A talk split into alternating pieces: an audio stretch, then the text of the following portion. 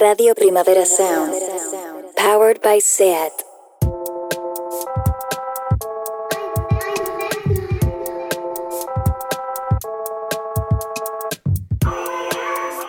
Hola todas, hoy hablamos de contradicciones. Bienvenidas adentro.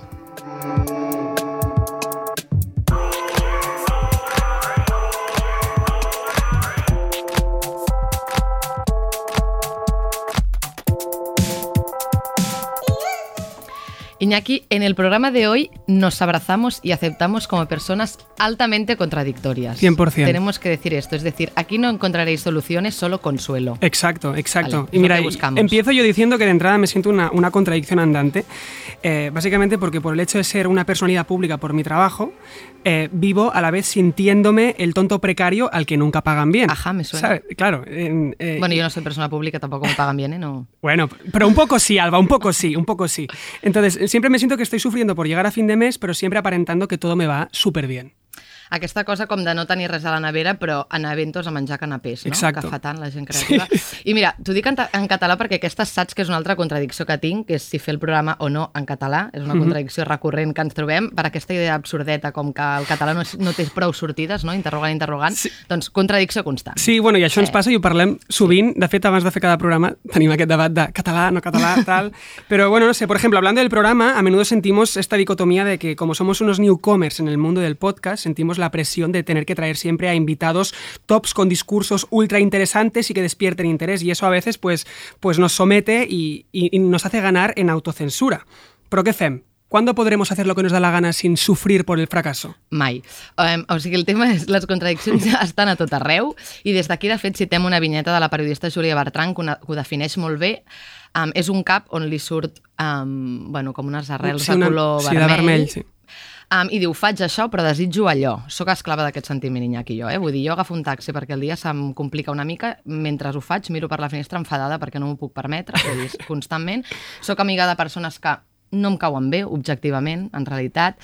Surto i demà ploro davant de l'ordinador o sóc una tia que fa les coses bé, coses bé, no surt, però no disfruta de la vida, no? Sí. penjo aquesta story o no, agafo una jaqueta o no l'agafo, brindo amb cava o tinc acidesa. Veus que les meves contradiccions són bastant mundanes, vull dir, no cal entrar a lo moral. Jo No. ja, tota la meva vida és una contradicció Sí, constant. pero bueno, I, I feel you amb el tema de la crema de estómago, Home. porque la gente que me conoce sabe que yo siempre llevo un Almax en la riñonera porque todo me sienta mal. Por ejemplo, contradicciones que a mí me despiertan ese sentimiento, esa dicotomía serían, no sé, yo qué sé, voto a izquierdas pero llevo marcas. Ajá.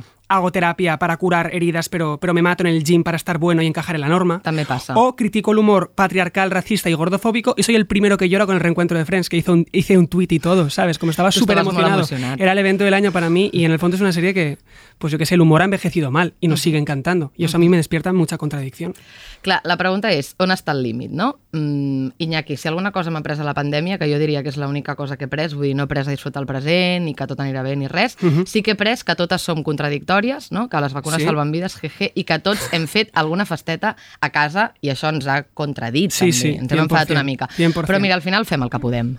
Exacto.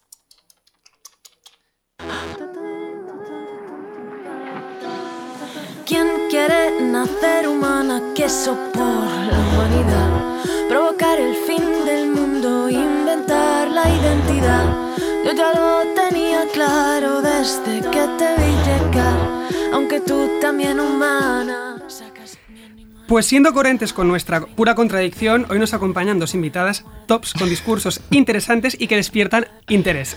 Nuestra primera invitada es la jove actriu de Cataluña. Ya verás como, como algún día la hacen reina del cava. Me ha puesto, me ha puesto, me ha puesto m'encantaria que em un jamón reina para del cava a Navidad. És que ho diem jeje, m'encantaria que em Claro que sí, todas lo queremos. Eh, es joven, talentosa y no para, ¿no? Mm, Ha participado en proyectos como Merlí, Drama, Benvinguts a la Familia, Chavalas, Fuimos Canciones, muchísimas funciones de teatro a sus espaldas, en el Teatro Lliure, el TNC, giras por Latinoamérica, y es que hasta ha presentado las campanas de TV3 con un pelo afro y un vestidazo, tía, que ni Diana Ross, ¿sabes?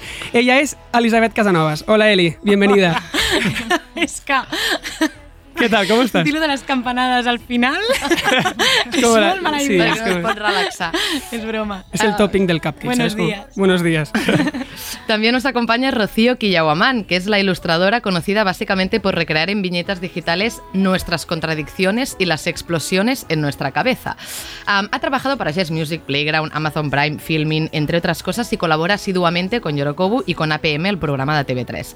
Rocío, ¿qué tal? ¿Cómo Hola, estás? ¿qué tal? Gracias por invitarme otra vez. No sabíamos si empezar pidiéndote que hicieras el grito de la contradicción o si nos lo dejamos para el final, Para después el del programa. para el que ya final, estaremos ya para con... el final. Sí. Empecemos como calentando motores, Sí. ¿vale? Así que bueno, vamos a empezar así a lo grande con, con una pregunta que os hacemos. En vuestro día a día, ¿cuál diríais que es vuestra contradicción más recurrente?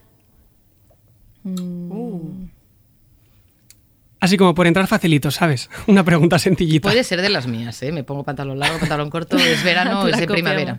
A mí, yo creo que ahora que. mm, Ahora que parece que la pandemia se está olvidando, ¿no? Y parece que ya todo vuelve. Hay eventos, ¿no? Hay encuentros sociales y tal. Una contradicción que me estoy encontrando otra vez es que constantemente no quiero ir a sitios ni ver a gente, pero estoy yendo a sitios y estoy viendo a gente. No sé por qué.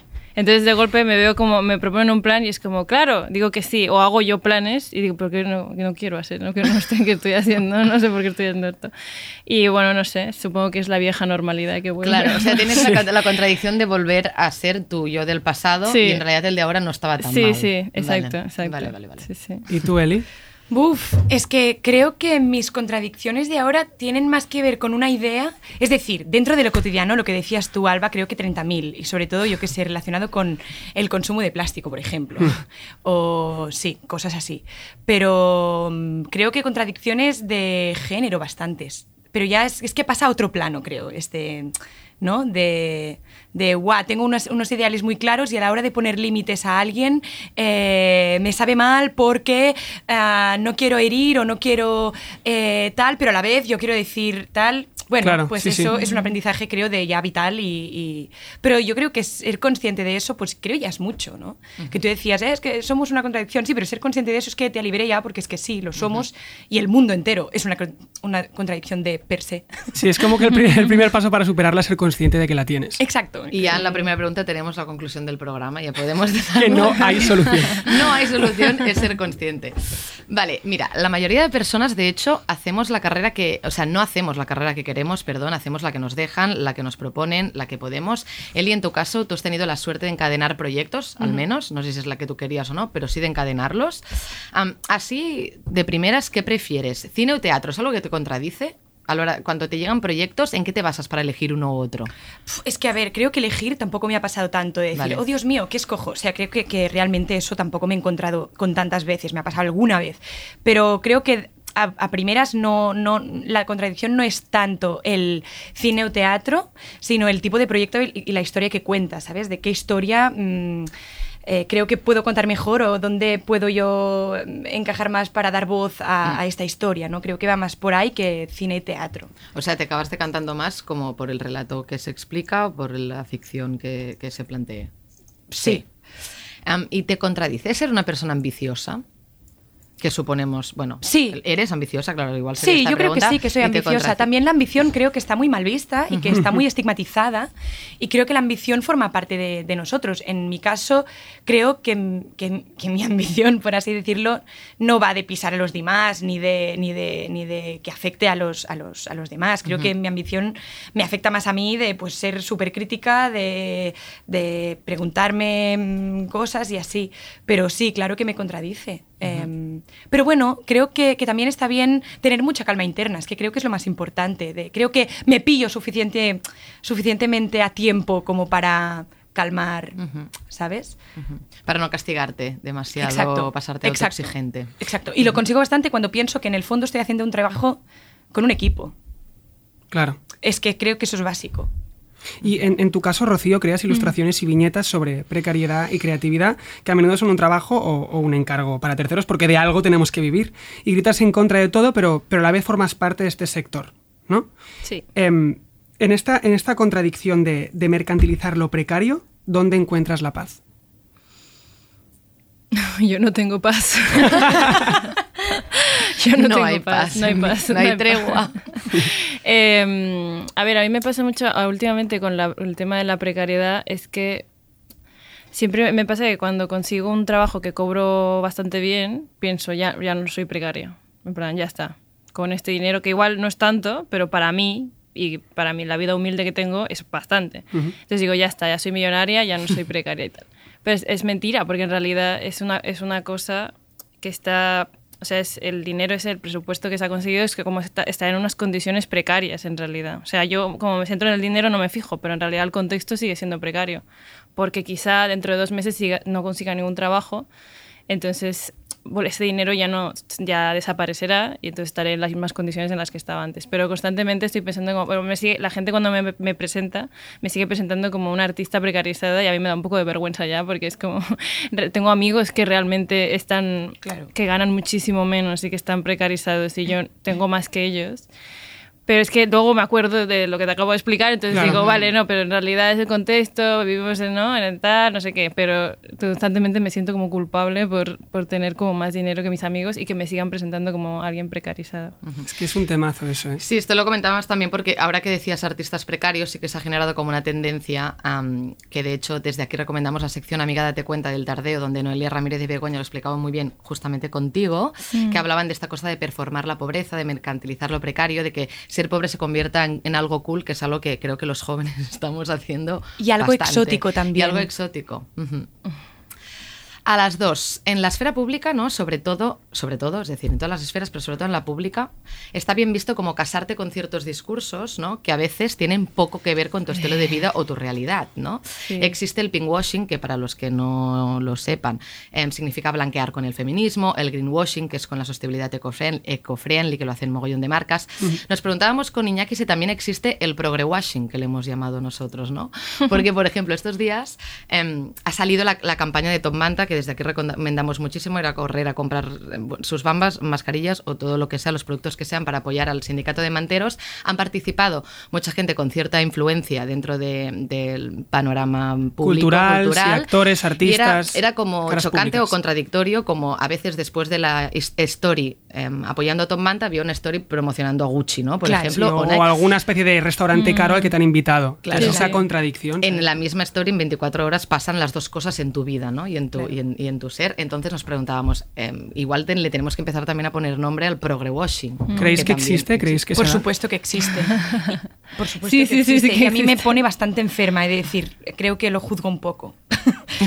sí. O sea, yo creo que en parte existe, supongo que vendrá por gente que lo usará como el pinkwashing y todo esto, ¿no? Como con una intención detrás. Y luego supongo que igual a, a veces es como consecuencia de lo, de lo que estáis hablando ahora, de las contradicciones que tiene la gente. Porque, por ejemplo, ahora se me ocurría a mí, por ejemplo, hace poco, justo como has dicho Gucci, a mí me salió como una entrevista con ese moda y era sobre orgullo latino, ¿no? Entonces a mí me molaba como hablar de esto, como que hubiera representación y aceptar participar en el reportaje y tal. Y también, como estoy precarizada, eh, a veces para conseguir trabajos tengo que hacer entrevistas, tengo que ir a sitios, tengo que hacer como cosas que igual pues no me apetecería mucho hacer, pero tengo que como crear esta cortina, ¿no? De que parece que estoy en la onda. Es horrible todo esto que estoy diciendo. ¿eh? No, Bueno, pero es como- real es real, es real, ¿no? Entonces hay que hacer como esto para que, para que la gente no se crea que estás como petándolo, porque parece que lo estás petando, entonces te salen cosas. Entonces yo también acepto estas cosas por esto. Entonces cuando hice esa entrevista pues me dijeron, y eh, tenemos una foto y te vestiremos de Gucci. Y yo creo que me quedé en plan, "Mm, vale. Entonces luego me vistieron de Gucci y tal, pero claro, era como, me acuerdo que creo que el día anterior había pasado delante de un H&M y había como una manifestación por el cierre de tiendas que ha habido, ¿no? Entonces eh, yo, por ejemplo, lo vi que como que subí una foto, me quedé un rato como una idiota en la manifestación porque no todos tenían como cosas para hacer sonido y tal y yo estaba como ahí como... y, y luego al día siguiente salió mi, mi entrevista con tal y yo iba vestida y llevaba todo, llevaba un reloj de Gucci, zapatos de Gucci y tal. Y, igual no tiene nada que ver una cosa con la otra, pero yo sí que me sentí con esta contradicción, ahora que lo estáis diciendo me ha venido toda la cabeza, de cómo no, como esta, puedo denunciar eso, ¿no? Las condiciones de trabajo que tiene H&M o incluso si hablamos ya de la ropa de H&M, cómo se hace y todo lo que hay detrás, y luego salgo en una entrevista vestida de Gucci, que tampoco, bueno, si te pones a mirar, igual quién sabe qué hay detrás, y yo lo hago para tener trabajo para, ¿sabes? Como es todo como una cadena de, de cosas que al final es como, es, es lo que decís, es todo una contradicción. Claro. cosa que- Pero al final, o sea, yo creo que la, la pena em, es que nosotros nos generemos como esta presión y esta contradicción con nosotros cuando al final es lo que tú dices, es que queremos, es que, es que, es que se quiere trabajar y hay veces que en este sector al menos sí, Sí, que sí. dependes de terceros o porque eso matemáticamente te da más trabajo. Claro, sí, ¿no? es, lo, tú y yo O sea, lo hablamos un punto- muchísimo. Esto de, de, por ejemplo, em, hacer números constantemente para llegar a final de mes, pero después, si no te muestras como que te van bien las cosas, eres menos reclamo Sí. para, para el trabajo. Alba y yo también hablábamos preparando el programa que es como que nuestra generación es un eterno wannabe, ¿no? Clase obrera, o sea, so- clase obrera no, somos obreras con clase, que es una cosa que dice mucho Samantha Hudson y que queríamos citarlo. Yo me pregunto, ¿cómo conseguimos recuperar el orgullo de clase? Porque amigas nos encanta vivir bien, pero aquí la cuestión es que no asumimos que tenemos más en común con la generación de, nuestra- de nuestras abuelas eh, que con la que han crecido nuestros padres. ¿no? Hemos crecido creyendo que lo tendríamos todo, también por los esfuerzos de nuestras abuelas y madres que, para que viviéramos una realidad muy distinta a la que ellas vivieron, pero a ver quién es el guapo que se compra un piso con la que está cayendo. Total. ¿Sabes? Y eso, eso es muy frustrante. A ver quién es capaz de volver a los orígenes habiendo probado lo otro, porque nos han vendido que era algo accesible y posible. Esto matizando que estamos hablando de clase obrera, ahí de clase media, perdón, desde luego. O sea, no- Bueno, no, sí, no todo el mundo puede aspirar a este futuro, pero sí que nosotros sí. nos encontramos mucho con, con esta contradicción y queríamos hablarlo con, con vosotras. O sea, cómo se.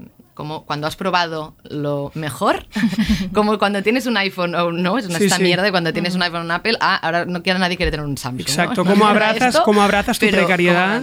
Buah, a, mí me, a mí me pasa esto constantemente. Es que ahora, ahora me estáis haciendo ver que todo el rato estoy pensando en estas cosas. Que cada vez diciendo, pues esto, claro, es verdad. Yo, por ejemplo, pienso mucho que ahora con mi pareja vamos mucho a comer a sitios que tampoco es que sean sitios espectaculares. Igual un menú de 20 euros o un menú de 15 euros, ¿vale? Y entonces pensamos, ¿no? ¿Te acuerdas cuando al principio, cuando empezamos a salir, nuestras citas eran en el McDonald's? Y comíamos ni siquiera el menú del McDonald's, comíamos las cosas de un euro. El Happy Meal. Y éramos súper felices. Y éramos como, estábamos súper enamorados y, era súper fel- y ahora también estamos súper enamorados, pero ahora nos hemos acostumbrado a un estilo de vida como de que no, tenemos, vamos a comer a un restaurante, no sé qué. Y, mm, y claro, yo no podría retroceder ahora. ahora que, Es que también creo que hay esta cosa de te haces mayor o creces, entonces ya no tienes edad para estar en un McDonald's, ¿no? Ahora ya tienes que hacer cosas de la gente madura y adulta que tiene su vida por la mano, no la tenemos por la mano, con lo cual podemos seguir estando en el McDonald's. Ya, pero es que igual Hay momentos que igual me, me, me puedo permitir más un McDonald's Claro. que no un menú Claro, sí, sí, Entonces sí. es como igual, no es muy coherente que elija una cosa o la otra y es más ya por esto que comentáis. Yo creo que también, o sea, es ser... Bueno, yo lo hago bastante, ¿eh? Mm, De, de- de revisar la- las necesidades reales de cada cosa, ¿no? De... mm, No sé cómo decirlo. De, yo, por ejemplo, ahora, pues estoy en un piso que lo quiero dejar y quiero mm, empezar, tú lo sabes, a, a buscar piso y tal. Pues el cómo quiero, que, cómo visualizo ese nuevo piso, ¿no? De wow, llevo cinco años viviendo en mi piso, que tiene una cocina ultra mega pequeña, que es un piso antiguo, que tal que pum, pero quiero un piso con luz, con y me paro a mirar y pienso, ostras, ya, pero es que de esas cosas que tú te imaginas realmente, ¿qué necesitas de, no? O sea, ¿qué le pedimos también? Que a lo mejor también es rebajar un poco las necesidades, no sé. O sea, en todo caso, estarte revisando todo el rato, Sí, creo que esforzándote sí. para tocar, con los- para Sí. ser consciente de tu realidad. Sí. Sí. Que es muy fácil distorsionarla, porque también con las redes sociales em, todo el día en Guau, Instagram, es que esto es un etcétera, melón tan es que, claro, heavy que- Sí, sí. es muy Sí. fácil que nos confundamos. Sí. Em, Rocío, muchas veces los blancos privilegiados hacemos una cosa que es viajar a países exóticos, ¿vale? Para despojarnos de nuestras contradicciones. Es verdad que lo lo cual es, Es que eso es- bastante, eso es muy Lo fuerte. cual es bastante fuerte. Es que yo lo he hecho, ¿eh? O sea, no Todas, lo digo todas como, lo hemos ¿eh? hecho. No, lo hemos hecho. Viajar para encontrarte, pero no para quedarte luego allí y ayudar al país. No, no, no. Para encontrarte tú a tú mismo en un mundo que está peor que el tuyo. Esta ¿vale? cosa de, de irse de mochilero por Latinoamérica, Sí, sí, como sabes. Que como- tampoco de, luego más de tres meses con la ropa húmeda ya no, No, nos hace no, tanta no. gracia, entonces volvemos. to- para Navidad sí puede ser, así Claro, comemos claro. bien. Bueno, toda la pesca. Eh, ¿Qué opinas de esta contradicción cultural horrorosa? Me Dilo, parece dilo. horrible, me parece lo peor. No, no, hay, no, no hay paz, no tengo paz con este tema. Imposible encontrarla. No, no, imposible encontrar. Sigo buscando a la medida que avanza el programa y no la encuentro. Eh, me- no sé, me- es que me parece fatal. También te digo que también me parece fatal los que van, igual no van a encontrarse a sí mismos, van de turismo y ya está, pero luego vuelven a dar lecciones sobre Lo que han aprendido. A mí, ahora ya no tanto, pero antes, bueno, ahora porque la gente me tiene miedo, pero antes, me ven- y porque lo he dicho, ¿no? En plan, que lo critico, entonces la gente ya no lo hace. Pero antes venía mucho como gente en plan, ay, eres de Perú ay, yo he estado en Lima, ay, Lima tiene esto, esto, has probado esto, has ido a este sitio. A mí era como, yo no he ido a ningún sitio porque en Lima no tenía recursos para ni siquiera viajar entre, dentro del país. Y ahí luego viene gente que conoce más el país de donde soy y viene como a leccionarme sobre eso, ¿no? Porque es un poco como que esta gente como que busca un poco como, es lo que habéis dicho, como encontrarse así, como, ¿no? Como solucionar los problemas que tienen en un sitio como en otro que está peor para... Total. Por, Total. Hay una viñeta tuya, hay un... Sí. ¿No? Hay un- una ilustración tuya, bueno, como una animación tuya que habla de eso. Del ceviche, Sí, creo. Sí, del ceviche, del flipo, ceviche. tío, total. Sí, Sí, con el sí, sí. ceviche, Dios mío. Ay, me flipa el ceviche, yo hago ceviche, ¿no? Como- Ya, yo es que nunca voy a ir a un restaurante peruano a comer ceviche por culpa de esta gente, porque Claro. no pienso descubrir cuál es el mejor sitio y no se lo voy a recomendar a nadie. nunca. Iba a decir eso, que lo busquen en Time Out. Sí. Eh, ¿Cómo te, te- te manejas en una industria cultural, o sea, cultural implícitamente, ra- bueno, es que implícitamente racista, lo voy a es- es- sí, explícitamente racista? explícitamente racista. Pues yo tengo que, a ver, yo con lo que pasa es que lo he normalizado mucho, supongo que, o sea, para poder no vivir atormentada todos los días de mi vida, lo he normalizado bastante, entonces ya cada comentario que recibo, cada gesto, cada cosa, pues no me, no me parece raro porque me ha pasado tanto que ya no lo veo como, ¿sabes? Como un plan, como algo nuevo y lo tengo como súper... Sobre todo cuando tra- trabajaba en, en empresas, eh, ahí era como una, era una bomba de relojería, de racismo, no solo hacia mí, sino que yo lo veía hacia otras personas y tal.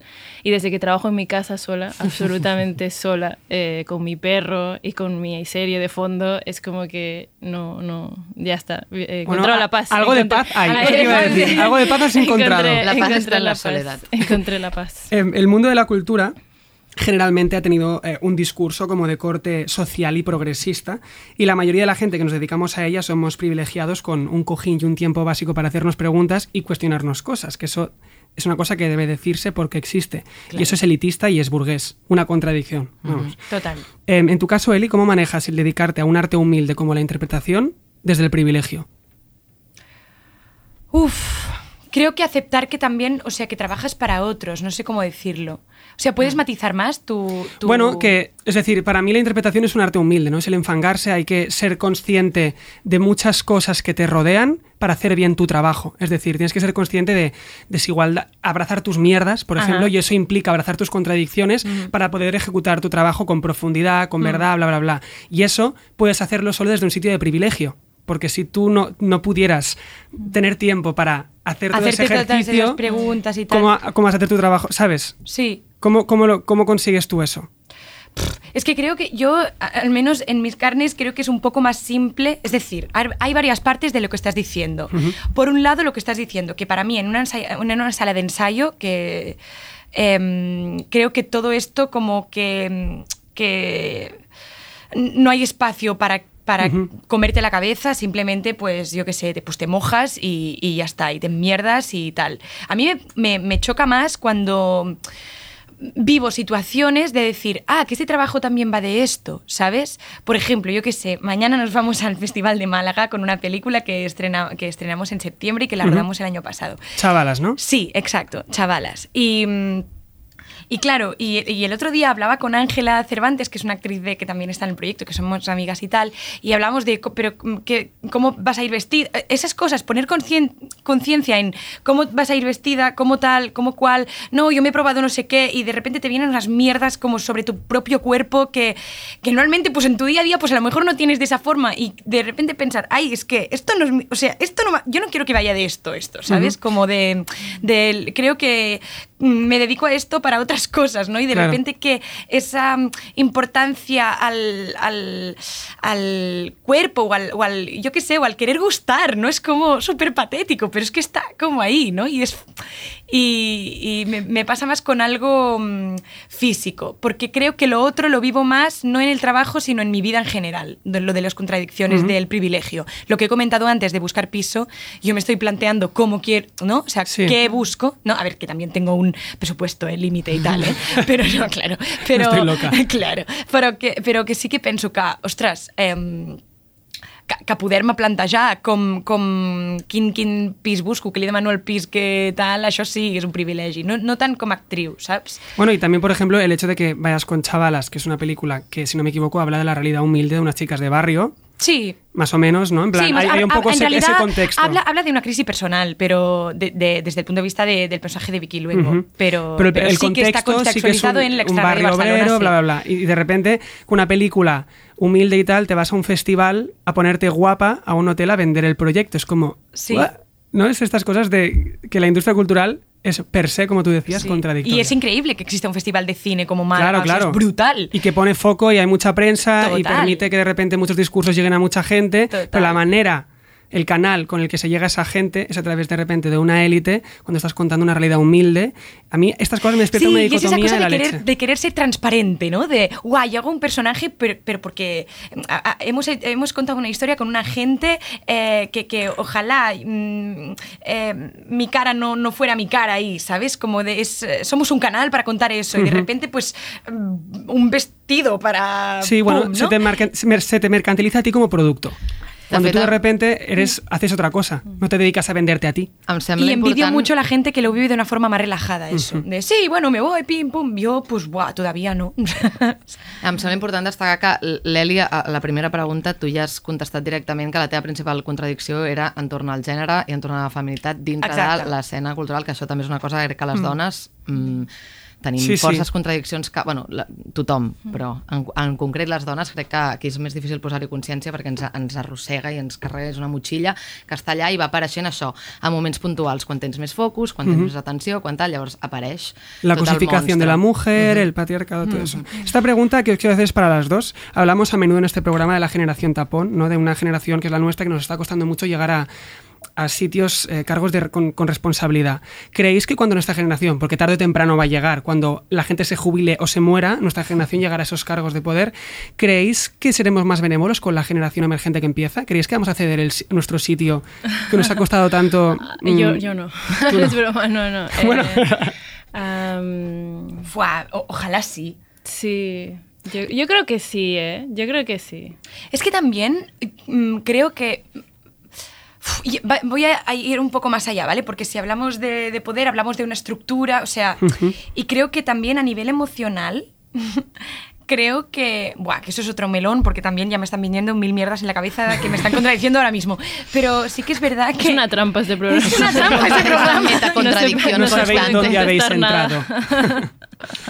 Iba a decir que, que yo creo que al menos dentro del círculo donde mm, yo me rodeo, que eso también a lo mejor es una burbuja, em, sí que los temas de conversación de cómo vivimos la vida, cómo la queremos vivir y cómo queremos que sea el mundo donde habitamos mientras estamos vivos, es un mundo que, por los discursos que escucho de la gente, es un mundo que es imposible huir de la colectividad que ya no, ya no, ya no valen ciertas cosas basado en el individuo y punto, ¿no? O al menos a mí me, me gustaría ir hacia ese lugar. Y creo que si nos basamos en eso, pues, buah, pues ojalá sí. Claro, porque aquí hablábamos de cuando ocupemos estos sitios, estos espacios de poder, ten- em, como dando por hecho que el- se va a gestionar el poder o la jerarquía de la misma manera, esperemos, ¿no? Al menos por esta respuesta, que es que la cosa haya cambiado y no tengamos que plantearnos, pa- Sí. planteárnoslo, plan- planteárnoslo así. que haya cierto aprendizaje, ¿no? Que, o sea, que- yo, yo lo veo igual, ¿eh? Pero luego también a veces me da, me da miedo porque siempre pienso, igual esto es la burbuja de Twitter en la que Sí, estoy. seguramente. El algoritmo es muy traicionero. Seguramente. O la burbuja de mi círculo de golpe. Que, pero Sí, no, sí. mis amigos vamos a tratar bien a las nuevas generaciones, no sé qué. Luego cuando llega Todo en horizontal. sí, no sé, no sé. Am, recuperamos la viñeta de Julia Bertrán que cogíamos al principio que os hablábamos de faig això però desitjo allò. Os encontráis en esta situación, em, pero situaciones más concretas, más mundanas que podáis poner ejemplo. Por ejemplo, tú, Iñaki, tienes Sí, una muy Álvaro se, clara. Álvaro se ríe mucho de Es mí yo porque yo tengo una contradicción que yo siento con mucha vehemencia y mucha intensidad que todo el mundo debería tener un habitaje digno, que debería haber Hmm. muchísimo, em, muchísima vivienda social, pero a la vez fantaseo con la idea de que venga Vogue en casa o AD España a mi casoplón a hacerme un house Es tour. que no entiendo ese sueño. Bueno, No, yo tampoco- ya- pues es una No, contradicción. yo sí que lo entiendo viniendo de ti, o sea, of course. Porque, bueno, tú te gustan las cosas con molmón. ¿no? Sí, soy muy esteta. sí. em, No, pero es una contradicción. Pero dime una tuya que si no voy a quedar yo peor que tú, Alba. Por favor. A ver, yo Oye, pero la abrazamos, ¿eh? La Sí, la abrazamos, abrazamos, la es que abrazamos, soy así, no la puedo- abrazamos. No, no, yo realmente mi gran contradicción... A ver, es una contradicción que ya has hablado mucho, pero es que yo pues veía la isla y, y me gustaba el lobo, me pone tangana, es como soy como súper pesada con estos estereotipos, en plan, todo lo que yo promuevo y digo sobre la vida amorosa y la que me- encima tengo el morro de aconsejar a mis amigas, ¿no? Como siempre soy la que vienen a buscar consejo y luego lo que hago es como completamente distinto, o sea, no tengo vergüenza ninguna. La mía va más por aquí, por los mm, por lo que pues sí, lo que lo que me atrae, lo que o sea, lo que deseo y lo que en realidad luego me encuentro. ¿Tenéis alguna contradicción así mundana para que la gente que nos escucha se sienta un poco abrazada? Sí, Y yo, reflejada yo estoy, yo estoy mm, mm, cada vez más alejada de las redes sociales, creo, como de participar en tal, intento hacer un ejercicio de... Estoy viendo de una forma bastante realista que esto no me hace muy bien. Em, y entonces no estoy colgando con mucha frecuencia tal, pero lo miro diariamente. ¿Y por qué lo miro? Y me pillo a mí misma y digo, ¿qué, qué estás haciendo, tía? Si es que tampoco... Y lo miro. Sin embargo, Sin sigo. embargo, hago Estoy scroll. enganchada. Hago scroll. A mí me, ahora se me ha ocurrido así la primera, ¿eh? porque como hay mi mogollón ahora en mi cabeza gracias a vosotros, o por culpa de vosotros, eh, me viene la de que esto- estaba en el cine hace poco y salió un tráiler, que ahora no recuerdo el nombre de la película, tengo una memoria horrible para estas cosas, pero era una película en blanco y negro de animales o algo así, es como muy reciente. No sé si Gunda, lo habéis creo. visto. ¿Puede Sí, sí, Gunda? vale. Entonces creo- solo vi como el tráiler, que en el tráiler no pasa nada, o sea, es como, bueno, no acabé de verlo porque me puse mal, porque me conmueve mucho como ver animales en películas, sobre todo cuando hay maltrato animal o un animal está triste, alguien insinúa que hay un ma- animal maltratado, cualquier cosa que tenga que ver con animales, en películas no lo puedo ver, o sea, no puedo ver películas ni de perros, ni siquiera graciosas, o sea, no puedo ver nada de, con animales. Sin embargo, yo no soy vegetariana ni soy vegana. Y eh, creo que vi el tráiler ese, lo pasé fatal. Ni siquiera vi la película. Y creo que la noche siguiente me comí una hamburguesa. O sea, es que soy un monstruo. soy un monstruo. Creo que mi contradicción es, una- es un, o sea, muy, muy floja a vuestro lado. O Eh, sea, sí, porque aquí la, nos hemos mojado la mía es, todas. me pone de tan gana. Bueno, Claro, claro, de es que- España, chica. ya, ya. Pero, Te hemos dejado súper bien. sí, la verdad. La verdad. Eh, yo quería hacer una pregunta a Eli, y es que los dos formamos parte de un producto cultural que lo petó, que fue Merly. Fue- fuimos un grupo de chavales que empezamos juntos y nuestras trayectorias han, sido, han ido construyendo caminos muy diversos y desiguales. A algunos les va muy bien y a otros no tanto. ¿A qué crees que se debe esto? ¿Crees que es meritocracia? ¿Crees que tiene que ver con el talento? Buf. Mira, hay cosas que yo no sé, ¿vale? O sea, es verdad, no tengo respuesta, una respuesta súper articulada. Pero sí que es verdad que creo que es un, cúmulo de cosas.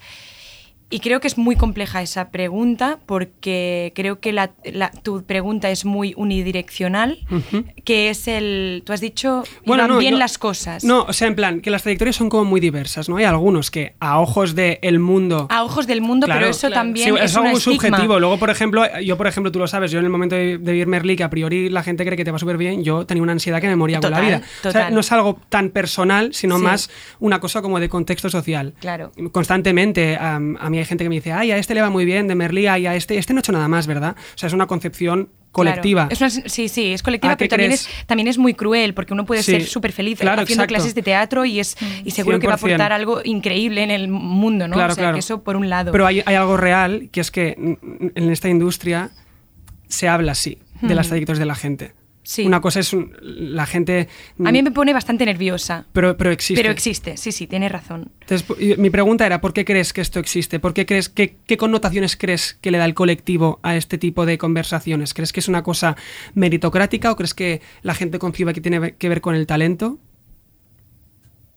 Buf. o con un factor suerte? Creo que realmente creo que es una suma de muchas cosas. Si tú pudieras hacer, por ejemplo, este contexto un poquito más justo. ¿qué, qué intentarías aportar de luz a esto? En este contexto, Sí. arriesgar más por personajes em, más complejos, em, que creo que ya se está haciendo, ¿eh? Em, y creo que el riesgo mm, va de. Sí, es- va de, de- de confiar en que contar las historias eh, de una forma distinta también puede gustar. Mm, y creo que mm, llegaría a más gente, creo. ¿He sido muy clara? Sí, sí, no, Era una, era una bien. pregunta complicada y además que, eh, por eso te decía lo de eh, aportar un poco de luz, porque si no parece que, que Sí. sea solo una cosa destructiva y negativa. No, y- no, no, no, no, para nada, para nada. Creo que tu pregunta tampoco era destructiva, no, no, no. O sea, yo, yo, por- yo, por ejemplo, en mi caso, yo estoy súper feliz con, con mi trayectoria y, y es lo que te decía, ha habido momentos en, en los que se considera que me iba mejor y yo me sentía peor, que es una cosa muy personal, pero sí que hay una cosa como de contexto colectivo, que hay gente que cree que nuestro mejor momento fue el momento que lo petamos con Y tú te Total. sientes, estoy empezando, soy un mindundi en esta Total, industria. a mí me ha pasado haciendo teatro. Hay una obra de teatro. Ah, ¿no? Co- como- y yo, bueno, es que, es que me puto flipa lo que estoy haciendo, ¿no? Como... Y, y Merlí también queda lejos, es heavy, ¿eh? También. Hace muchos años. Sí, que- De- voy a recuperar la frase que ha dicho Eli de hay cosas que no sé, que la podemos tomar como em, mantra de Nos contradicciones. al salir del estudio. Sí, Hay- yo pienso mira, usar hay esta cosas respuesta que para no sé. todas las entrevistas que tengas. Hay cosas que no sé. Ah, Mm, ya es lo que hay. Em, Rocío, tú has trabajado para la Caixa en los encuentros Caixa Forum, ¿no? Caixa Sí. Forum invierte, eh, invierte en cultura, a la vez la Caixa es un banco que especula, invierte en armas, etc. Supongo, ya damos por supuesto que esto te generó contradicciones, obviamente, pero ¿tú dónde pones el límite? ¿O en qué momento te, em, en qué momento aceptaste ese trabajo? Supongo que a veces también tiene que ver con el momento. ¿no? El límite es eso, el límite es el, el no, el no, o sea, el, el poder pagar el alquiler. O sea, justo cuando me salió esto de las charlas, yo no, no tenía ningún otro trabajo, no, no, solo tenía Yorokobu y bueno, Yorokobu, yo no sé cuánto la gente piensa que gano en Yorokobu, porque a veces me escribe gente y me dice, "Ah, no te podemos pagar igual lo que te paga Yorokobu, y es como, ¿cuánto dinero pensáis que gano? yo no gano tanto dinero. Entonces es como que no necesito más entrada de dinero. Vamos a dejarlo ahí, ¿vale? Entonces eh, en ese momento solo tenía eso y no me salía nada más y me empecé a desesperar. Ya, yo ya me dije, bueno, pues buscaré otro trabajo, ya ves tú qué problema. Para encontrarlo luego habrá el problema, pero ponerse no a buscar no, no lo había hecho hasta ese momento. Y me salió las charlas, entonces dije, vale, pues voy a coger esto, porque no tenía otra cosa y tenía que pagar cosas. Tenía que pagar la cuota, porque seguía siendo autónoma, para seguir trabajando en Yorokobu. Eh, me subían la cuota también, la cuota autónoma es que te la van subiendo a medida que estás más rato, como un premio, por Bueno, estar y- más rato siendo y, y si de repente dejes de ser autónoma, porque que me ha pasado, tienes un contrato durante un tiempo y quieres Sí. volver a ser lo que eras antes, que es autónoma, ya pagas el tope. Sí, sí, es muy Ya fuerte. directamente ¿Por? 280. Sí, sí. Ah, pues mira, por haberte ido. no Sí, sé, de que castigo. Supongo que es un punishment así. Sí, Sí. sí, es así. es Y hay así. algo real que tampoco la gente no suele caer o hacer esa reflexión y es que vivimos en un país en el que la cultura no, no se paga desde el, el gobierno, con lo cual muchas veces la única manera de hacerlo es cuando hay publicidad y hay marcas detrás que invierten en cultura. Y la contradicción está en que es un colectivo generalmente progresista que critica mucho Sí. el mundo de- del, del branding y la marca y tal, pero que no puede hacer su trabajo si vea- no es con ese aliado. Se ve abocada a... A mí me pasa esto constantemente. Yo te- le pongo el límite a eso. Yo cuando tengo el privilegio de poder elegir, porque ya tengo otros trabajos y tengo el dinero suficiente que necesito para sobrevivir, ya digo, si me sale una cosa así con una marca y tal, digo que no. Pero si no tengo el privilegio de elegir y solo tengo una opción y no me queda otra, pues mm, me trago mis principios y digo, venga, Y sobrevives. y Tam, sobrevivo. també dic que em, sí que hi ha a- altres maneres de viure i les hi ha, o sigui, un estils de vida completament anticapitalistes, etc. Vull dir que aquí sembla com que no tinguem opcions, sí que les tenim, l'altra és l'esforç i sortir d'aquest bucle i del sistema que això, Sí, sí, que això eso- portaria, eh? por eso Sí, sí. decía que también, com un- en sí. ese momento en el que decía que yo tampoco tenía otras opciones, en vez- es lo que decía, podría haberme puesto Claro, a buscar otras 100%, opciones. o sea, que hablamos Pero- siempre desde el confort, Sí, de hacer sí, lo que nos sí. gusta y como nos gusta. Ese sobre dentro. todo de seguir haciendo las animaciones, ¿no? Claro, porque claro. yo ya veo que Es en el momento tuyo. en que empiece a hacer otro trabajo, yo ya me he visto en esa situación de estar en otro trabajo. Llego a casa cansada, no tengo mente para ser Claro. creativa, entonces yo ya me diría chao. Porque tú, a- o sea, tú a título personal, em, que quieres seguir siendo animadora. Claro, a mí me Sí, gusta. O sea, es lo que más te gusta. A mí me gusta porque tengo, tengo mis ideas, ¿no? Entonces me gusta expresarlas a través de las animaciones y quiero seguir haciéndolas porque me gusta mucho hacerlo. Entonces, claro, para seguir en esta nube de vivir de lo mío, ¿no? Eh, a veces me veo abocada a estas cosas. ¿Qué es eso? No tengo una pistola en la cabeza, o sea, Claro. podría decir que no. Claro. Y una, bueno. una última pregunta para, para cerrar la tertulia, y es si creéis que el fin justifica los medios. Es decir, un ejemplo, ¿no? El drama de Rocito. Una historia de maltrato y violencia de género televisado, en el que Mediaset se lucra a costa del drama ajeno. Pero se disparan las llamadas al 016 por parte de mujeres reconociendo ser abusadas. ¿Qué pensáis? ¿Que ser el diablo Telecinco por una buena causa está justificado? Mm, No. Yo creo que no. Creo. Y yo creo que hay, yo me he visto el documental, yo creo que yo siempre tengo presente lo que es Telecinco y lo que es todo ese circo, ¿no? De, de gente que, de hecho, todo ese- toda, esa, toda esa gente le hizo daño a ella, ¿no? Claro. Entonces, Han sido el verdugo. ella, ella ha tenido también, supongo, sus contradicciones en el momento en el que decide contar su historia ahí. Entonces, yo a partir de ahí, yo la apoyo a ella por haber decidido contarlo como le dé la gana, porque ella es la que decide dónde lo cuenta y cómo lo cuenta. Y me parece genial. Ahora, yo pues sí, yo, lo que pasa es que yo no consumo Telecinco, entonces al momento de consumir Telecinco para ver este documental, pues sí que pensé eso, ¿no? Pero si está- toda esta gente está hablando mierda de esta mujer. O sea, yo no me refería tanto a Pero- Rocío y ella como individuo, sino Claro. al, al hecho de que una empresa... O sea que H&M. H&M, por ejemplo, Vale. pues, ay, yendo a otro Sí. lugar total, ¿eh? A lo mejor, o sea, salvando mucho las distancias, por favor. Pero esa cosa de que H&M haga camisetas que ponga Future is Female y no tengan más de la talla 40, eh, ¿esas cosas te refieres? Sí, O sea, cosas- el cosas de Exacto, medios como- de eh, una marca puede mm, expandir un, un discurso, pero es, es eso. Claro, exacto. Como hay, hay muchas veces que, pues yo que sé, un, un gran monstruo, eh, yo que sé, un dictador o, o un político que ha sido un terrorista, ha hecho cosas buenas, pero ha sido un grandísimo terrorista. ¿no? Ese tipo de contradicción. A ver, yo creo que hay casos y casos. En todo caso, creo que en el caso de Rocío concreto, el gran alcance ha sido una es una forma muy fuerte de, combatir al patriarcado. La fuerza que genera el fandom como fuerza es imparable. De hecho, había, un- había un meme en Proyecto Una que ponía las celebrities funcionan como catalizadoras de, ansi- de ansiedades psicosociales. Creo que ese ha sido el caso. Yo en este caso, o sea, por una vez que Telecinco hace algo bien, o sea, en plan, Ya, ya, ya. hace algo bien en el sentido Claro. de que, Sí, oye, ya, ya, estoy de acuerdo con vosotros con todo el circo que es, No, yo, yo- pero yo- yo creo hacía que la reflexión, ¿no? De que, repente claro. hay muchas mujeres que se han visto reflejadas en ella. Eso Total, es lo fuerte. total, no. Que son o sea, gente creo que, ha han- sido importantísimo para la que han televisión. estado, que han estado, hecho esto. han estado Es que es verdad. Alba, porque hay casos y casos, es Claro. verdad. Pero bueno, Sí. eso es un, di- es un- supongo que es un dilema que mucha gente lo Bueno. decía. Eh, Antes de ver el documental había mucha gente que era en plan, pero ¿por qué miras esto? Si es en Telecinco. Claro. Si es que tal, yo, pero míralo, o sea, date Claro. cuenta también de lo que está pasando. O sea, tú- puede, ser que el tipo, de, el tipo de producto que hagan ellos no te represente para nada, pero la cuestión es que hay mucha gente que sí que consume ese producto que por primera vez se ha visto Claro. reflejada en Total. algo Claro. y ha hecho el ejercicio de ser consciente de que estaban siendo abusadas. Bueno, y ahí también te digo que Telecinco se ha visto, entre comillas, desbordada en esta situación porque por esto han, tra- han traído a gente como Margiro o Claro, gente claro. que les diera credibilidad Sí, al sí. programa y como comentaristas me refiero, ¿eh? o sea, ellos también saben Mm. quién peu calzan. Bueno, Clar, clar. despedimos a Tertulia y vamos a la Green Room.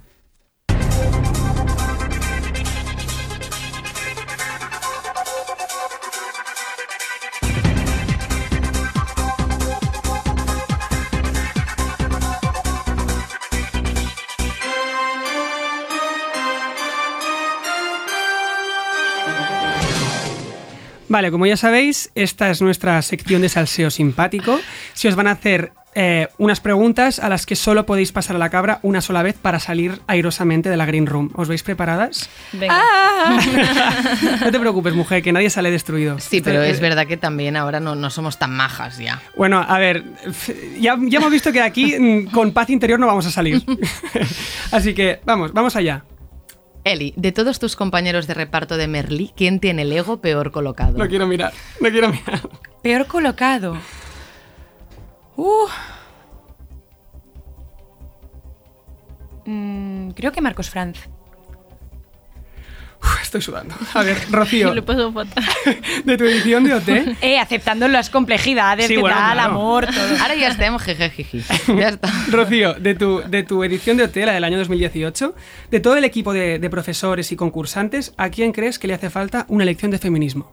Pero 2018, yo ocurre en 2019. Ah, 2019, Sí, pues sí, la de sí. 2019. Vale, vale. ¿Y ¿Cuál era la pregunta, perdona? Que, que de todo el equipo de, del claustro de profesores y de todos los concursantes, Sí. ¿quién crees que le hace falta una lección de feminismo? Vale, vale, un momento, un momento, ¿eh? De los concursos, no sé qué. Eh, vale, sí. No creo que nos escuche nadie de OT, también te lo digo. eh, Se ha entendido la complejidad de la pregunta, Sí, ¿eh? sí. buah, es que claro, podría. Hay muchas respuestas. Entonces estoy aquí. Una lección de feminismo, ¿eh? Sí. Bueno, a, todo, a todo el mundo, pero. eh, a Tinet Rubira. Muy bien. Eli, Nelforce. Eli, ¿cuál es la persona que te hace más ilusión tener en tu lista de contactos? Más ilusión. En plan, que, ve- que ves el, número y el, el- No, el pero- nombre y el número del contacto y dices, ay, qué guay tenerle en mi lista de contactos, en mi móvil. Claro, al- a- a- relacionado con algo laboral o con algo... O algo. eh, algo- Sí, yo qué sé. Alguien conocido o que te diga, te- que te, dé como- te haga un poco de ilusión decir, ay, esta persona. Pero no vale decir Joana Vilapuig, Artur Busquets, no, porque estos son, amigos tuyos. Alguien que no sea tan cercano, quizás. Yo qué sé, una persona, un cantante que te guste, un poeta, un artista, un. O, o la, la, O- la de, la de la que te sirve el pan, que es muy También. Esta música pone muy tensa. la gente. Yo estoy tensa por la música, me acabo de dar cuenta. Ya, ya, ya, ya, ya. Más que me las preguntas. Es que, hostia, es que no, es que verdaderamente, es que no es para pasar la cabra, pero es que no lo sé. No lo sabes, no. No. También es la típica pregunta que luego te vendrá a la cabeza. Me, me hace mucha ilusión cuando llaman teléfonos para venderte algo, apuntármelo, porque si vuelven a llamar, Bloquearlos. ya sé que son ellos. Bueno, Pues que mira, verdaderamente. Has es dado que un no. giro argumental guau. que te aceptamos. Ha hecho un plot twist, ha hecho un ha plot sido twist. muy rápida. Sí. Estoy sí. aprendiendo tanto de que cómo responder Sí, sí. preguntas. Eh, vale. Rocío, antes citabas la entrevista que te hicieron en Esmoda, en El País. Sí. Eh, y citaste que el mensaje que más te gustaría que calara es el de, si no eres una persona creativa, también eres una persona válida. Eso lo Sí. dijiste en la entrevista. Sí. Y nos gustó mucho el mensaje. Vale. Y aquí te preguntamos, para hacer un poco de plot twist mm, salsero, Sí. ¿tienes una persona creativa relevante en el sector que consideras no válida en lo que hace? Wow, eh, pasa la cabra. me mete en problemas. pasa la cabra, pasa la cabra. Eh, vale, siguiente pregunta. Eli, a tu corta edad tienes una carrera prolífica en teatro, cine y televisión. De todos los proyectos que has hecho, ¿cuál crees que es de peor calidad? Calidad. Sí. Que tú como consumidora dirías, uff, esto fue un, un ñordo. A ver, yo en las campanadas sufrí. Las campanas de Sufrí. TV3. Pues es que ibas de Diana Ross y eso en nuestro imaginario colectivo va a, ser, Ross. va a ser increíble. El equipo fue increíble, ¿eh? O sea, todo el mundo como muy currante y tal, pero estar ahí no, no era mi lugar. Las, las campanadas de TV3. No sé si eso mm, lo cuentas como un proyecto. Sí, no pasó la cabra, ¿eh? Eh, Tú misma, it's up to you. Bueno, ¿Campanadas? yo creo que las campanadas. Campanadas. sí, pues valen. estoy Campanadas. Vale. Claro. em, Rocío, has trabajado en Amazon Prime, Filmin, Chess Music, Grupo Z, TV3, Girocobu, Playground. ¿Cuál de estas empresas es la más explotadora o la que te llevas un peor recuerdo? Playground. wow. Playground. Eli, te han dicho que al otro lado del muro hay un Goya para ti y hay dos puertas que te llevan a él. Puerta A, una película alabada por la crítica, dirigida por una mirada 100% machista y patriarcal. O puerta B, una película dirigida por una mirada femenina emergente, pero que es un ñordo de mala. ¿Qué puerta abres? Rocío A ver, ha es poco girado- realista. Ha girado la cabeza. Rocío, mira con ganas. A ver qué dices. Es poco realista porque yo creo que Goyas aparte hay, hay espacio de reflexión, Sí, ¿no? claro, no? pero el Goya, el, Goya- el Goya digamos que es como el caramelito, ¿no? O sea, es algo que no tiene mucho sentido. Creo que es la ¿Y cuál era la y cuál porque es- las veo muy, muy tensas. Es la música, es la música. ¿Cuál era la pregunta? ¿Qué, qué camino elijo? ¿Qué, qué- qué- qué puerta abres para llegar al Goya? La, peli machista, mirada patriarcal. Alabada por la crítica, es decir, es una buena película dirigida. Ah, alabada por la Sí. crítica. ¿Y por qué está alabada por la crítica? Porque Sí. es, la gracia es generar una contradicción, porque si no todo el mundo iría razón, a, la, a la película de la mirada emergente femenina. Entonces, Vale. ¿qué puerta abres? ¿Película alabada por la crítica, dirigida por machirulo patriarcal, o puerta en la que la película es bastante mediocre, pero está dirigida por em, una mirada emergente femenina? Es el programa de la contradicción, con lo cual teníamos Sí, que ponerlo sí, un poco sí. complicado. Perdón, perdón, es que yo siempre intento ir más allá. Estoy tan trabajada. Tan trabajada. No, porque me parece. O sea, entiendo tu guion, que es Sí. buenísimo, de las dos puertas. Pero eh, no me lo creo, porque creo que es poco realista. ¡Abre una! Eh, pues la mirada femenina. Muy bien. Ah, Rocío, un proyecto soñado que moralmente fuera bastante contradictorio, pero al que no podrías decir que no. Mm, pues es difícil porque yo proyectos soñados, o sea, como voy un poco como por lo que me va llegando y voy diciendo, ah, vale, ah, vale, no, como que no, No sueño tiempo de soñar. Ah, vale, vale. A ver, yo tengo... Ya le ha venido, está le ha llegado. Pues entonces, esa sería, la respuesta sería, eh, yo creo que si me saliera a hacer una serie con una plataforma de estas de Prime, Netflix o una de estas, más que nada no porque por la plataforma en sí, sino porque yo hacer una serie y a ver qué condiciones de trabajo tiene todo el equipo que trabaja en esa serie, ¿sabes? Como... Pero en una serie, ¿en qué posición? Ah, bueno, pues eh, yo qué sé, pues hacer un Guio- guion, guionista, ¿sabes? Vale. guionista, sí, sí. Vale. Muy bien. Última. Última pregunta, que es la clásica que le hacemos a todo el mundo, que es la de follar, matar y casar. Diremos tres nombres y tenéis que casaros con uno, follaros a uno y matar a un nombre. Hemos a un- puesto nombres muy poco matables Sí, esta vez. la Es gracia la contradicción. Sí, hemos hecho no- gente a la que no matarías, entonces a ver. Entonces, las personas de esta edición de la Green Room que hemos escogido para follar, matar y casar son Miki Núñez, Ada Colau, Lola Índigo. Vale, y- vale. ¿Puedo? Empiezo. Va. vale, vale. Es que más que nada para acordarme de todos los nombres y de todas las Sí, yo palabras. te lo repito. Vale. Eh, eh, casar Ada Colau, follar Lola Índigo Qué fuerte, yo iba a decir lo mismo. y matar Miki Núñez. Yo igual. Muy bien, ya lo tenemos. Yo igual. Esta, esta, Jo hay no hagués fet així. bueno. Sí, yo, no, yo no sé. la verdad. Venga. Vamos. Pues, ahora que viene. Podéis descansar. Habéis Vale, pasado la Green respirad Room. tranquilas. Ya mm, cerramos la puerta a la Green Room. Habéis salido bastante airosas, aunque un poco contradictorias de ella. He pasado la cabra yo. Pero solo una vez. ya. No passa nada. Aquí fem cultura de veritat. Clar que sí. calor.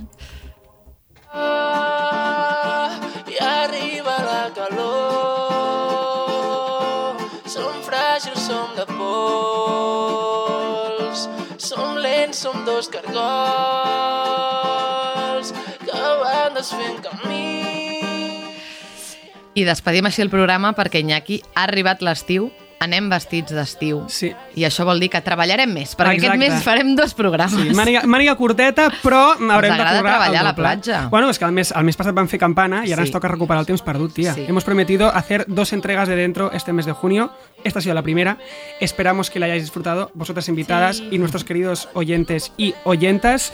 Y nada, que en, en un par de semanas llegará la segunda entrega. Y mira, hoy me voy a permitir hacer un pequeño spoiler a modo de cliffhanger, como para dejar a la gente enganchada. Y voy a anunciar seria suspenso, no? Per la Sí, gent como que no el, el cliffhanger es eso que pones, e- ese gancho al final del capítulo que te hace quedarte enganchado para el siguiente Vale. episodio, ¿sabes? A mí me funciona. Voy a, desve- esto. voy a desvelar el nombre de el primer invitado que tenemos confirmado para el siguiente episodio.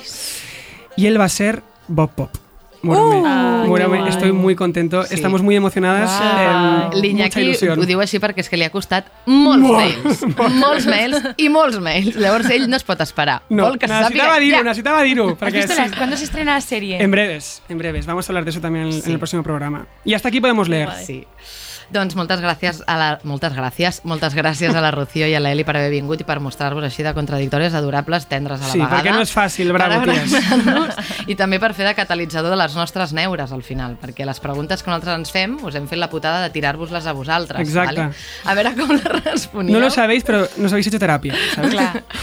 També moltes gràcies a la Laia Bahí per la sintonia del principi, el Martí Milchón pels cartells, a tot l'equip de Ràdio Primavera Sound, els tècnics en concret, que són eh, un Lo amoret, i a tu que ens estàs escoltant. Adeu! Adeu. Adeu, gràcies. Ja hi